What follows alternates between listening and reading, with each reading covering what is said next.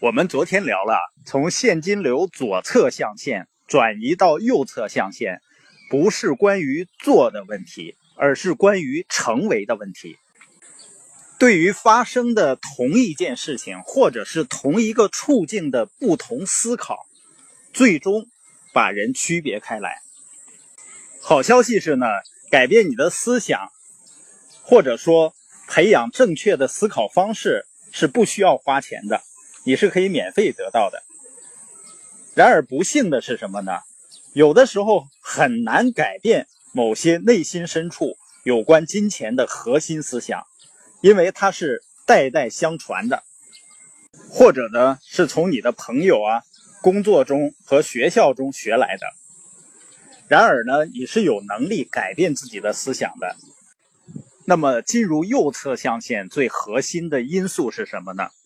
罗伯特清崎呢，在他的书中是这样描述他在1985年的情况的：他和他的妻子呢，当时沦落到无家可归的地步，他们只有很少的积蓄，信用卡呢已经透支了，然后住在一个旧丰田车里面，拿后座椅呢当床。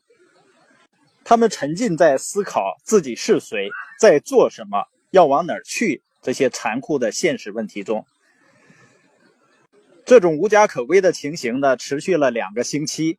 然后呢，他的一个朋友把他们安排在一个地下室里面去住了九个月。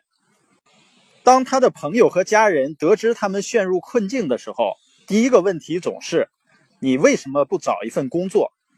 刚开始的时候呢，他们还试着解释，但是后来发现呢，大多数情况下无法解释清楚，因为对于一些很看重工作的人来说。你很难向他解释清楚为什么你不想拥有一份工作。那时呢，他们也会打一些零工，挣几个美元回来，只是为了得到维持生活所需的食物和汽油。而在当时呢，这几美元的收入是支持他们为自己独特的目标奋斗的唯一能源。当时他们也陷入了深深的自我怀疑中。一份安全的、有保障的复薪工作是非常具有吸引力的，但是呢，有保障的工作并不是他们追求的目标，他们只有继续日复一日的在财务深渊的边缘艰难度日。一九八五年呢，是他们生命中最糟糕的一年，也是最漫长的一年。显而易见呢，任何认为钱不重要的人都不能长期缺钱。他和妻子呢，经常争吵。恐惧和对生活前景的不确定和饥饿削弱了他们的情绪控制力。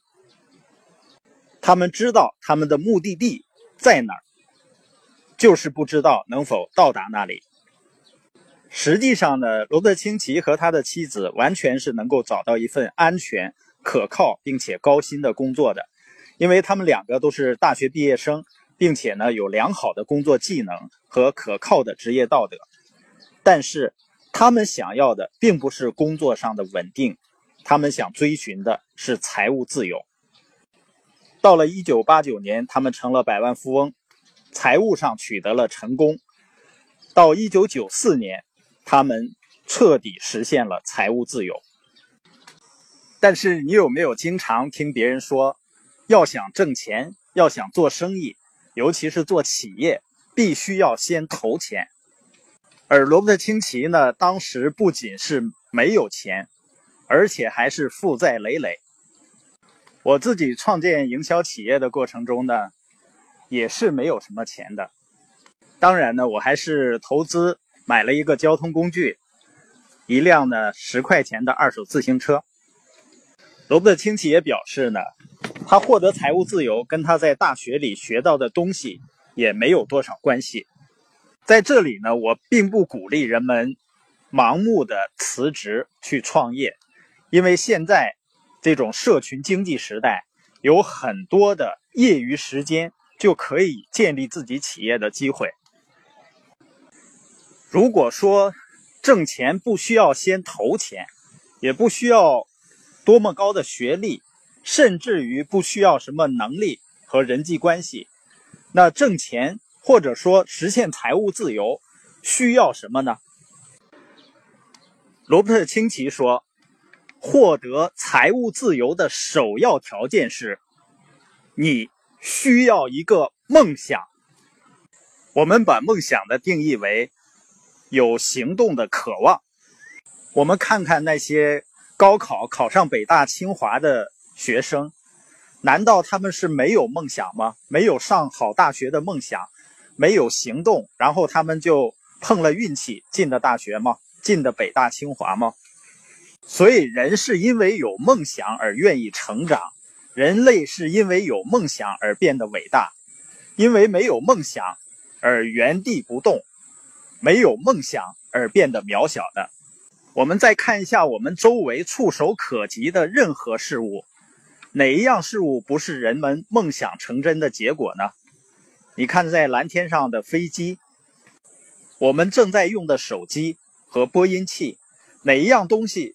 不都是先源自于某一个人的想象呢？